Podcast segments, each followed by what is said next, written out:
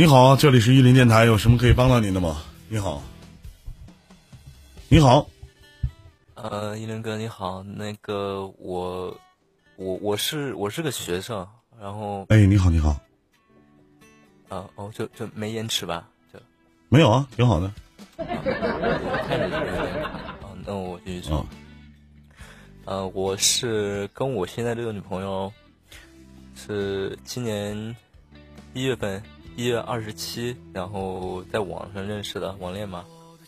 嗯然后三月份我我不记得到底是哪天奔的了，反正就是三月份奔现。然后我是东北的，我是东北吉林这边，然后他是山东菏泽的，我是坐这坐的，就是转到长春那边，然后坐火车去了他那儿，一直是住在他家，然后因为我去的时候，我当时在跟我家里人吵架，然后见了一下他家里人，他家里要给我家里打电话，就是说那个双方父母沟通一下嘛，然后当时就没打这个电话，过了一段时间才打的。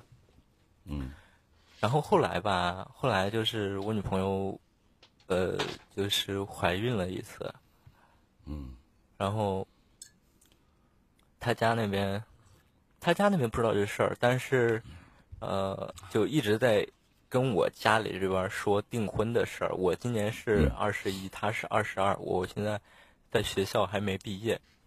然后他家那边彩礼的话是要八万八，然后房子的话是必须在菏泽本地买。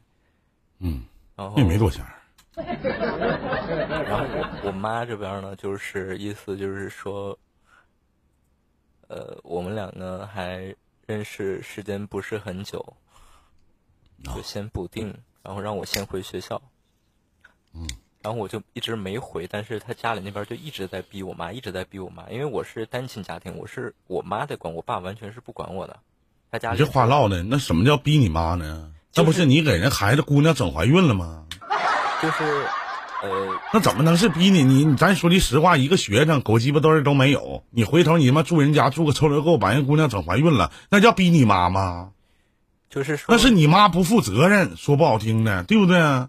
就是说，那个先商量一下这个彩礼的事，但是他们家就是一天大概就问三四次那样，就是我妈上班的时候也有打电话过去，然后我妈就是就跟在我这边，她没跟没跟我对象那边说啥，但是在我这边就是他们在跟我妈说，然后我妈在跟我说，然后我跟我对象说，就是就是这样，然后然后到后来我妈就是跟我这样说，说要不。你就跟你对象这边过，我不管你了。然后你这个学能上就上，上不了就不上。然后我就跟我对象说这个事儿，我对象说那就，我对象说那就那就不过，就是让我去跟他爸那边去上班。我说那彩礼房怎么办？我妈这边如果不给我拿钱的话，我你觉得我多久能挣够？然后我妈现在是给我两个选择，一个是去。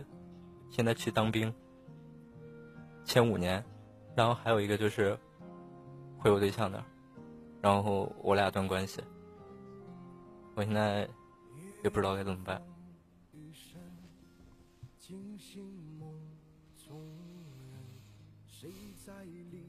你爸呢？嗯，就是他是不管的。你爸你妈离婚了？嗯，对，离婚十年了。离婚十年了，你今年多大了？二十一岁。啊十一岁，你爸就不管你了是吗？嗯，你知道你妈从小到大给你养到二十一岁多不容易吗？供你上大学容易吗？容易吗？那是一个女人。你妈今年多大了？呃，四十六了吧？四十六岁，养你的时候才三十六，比你哥我还小呢。一个女人拉扯大孩子容易吗？你心里有你母亲一点吗？天天你找了个对象，你反过来咱咱说句到家话，那年纪轻轻的怎么的，避孕套买不起是怎么的？你配结婚吗？你有什么资本结婚呢？八万八你能出多少钱？你自己挣着一分钱了吗？你真是我小的时候学的那句话：未必生，未必死，未必奋斗一辈子。那叫单亲母亲。你那死爹管你一点吗？你知道你的学费辛辛苦苦的给你供到大学，咱不管你念的好赖，人家做到了。你不是一个小逼崽子，你今年二十多岁了，不指望你如何去回敬你的父母，给你爸妈多给你妈多省点钱，一天满脑子想的都他妈是对象。你妈他妈养你这么大，十年的光阴呐，三十六岁到四十六岁，换来什么了？换来我他妈要给你拿八万八，要给你娶媳妇儿，把自己儿子送到人家那边。你说你怎么选择？你告诉我你怎么选择？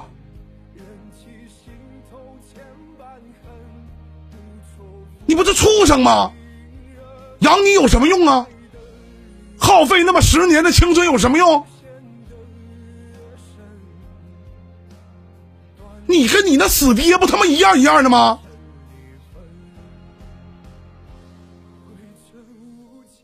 你替你妈考虑了吗？你替你妈想过吗？你知道他这十年是怎么过来的吗？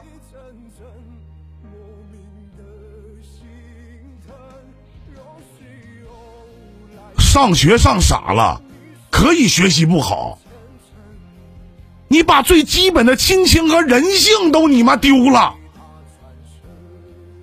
你是人吗？你拿什么结婚？不管是房子还是钱，你能出多少？你有什么？你除了有你那个屌，你有什么？我不知道你该怎么选择，你自己琢磨吧。畜生！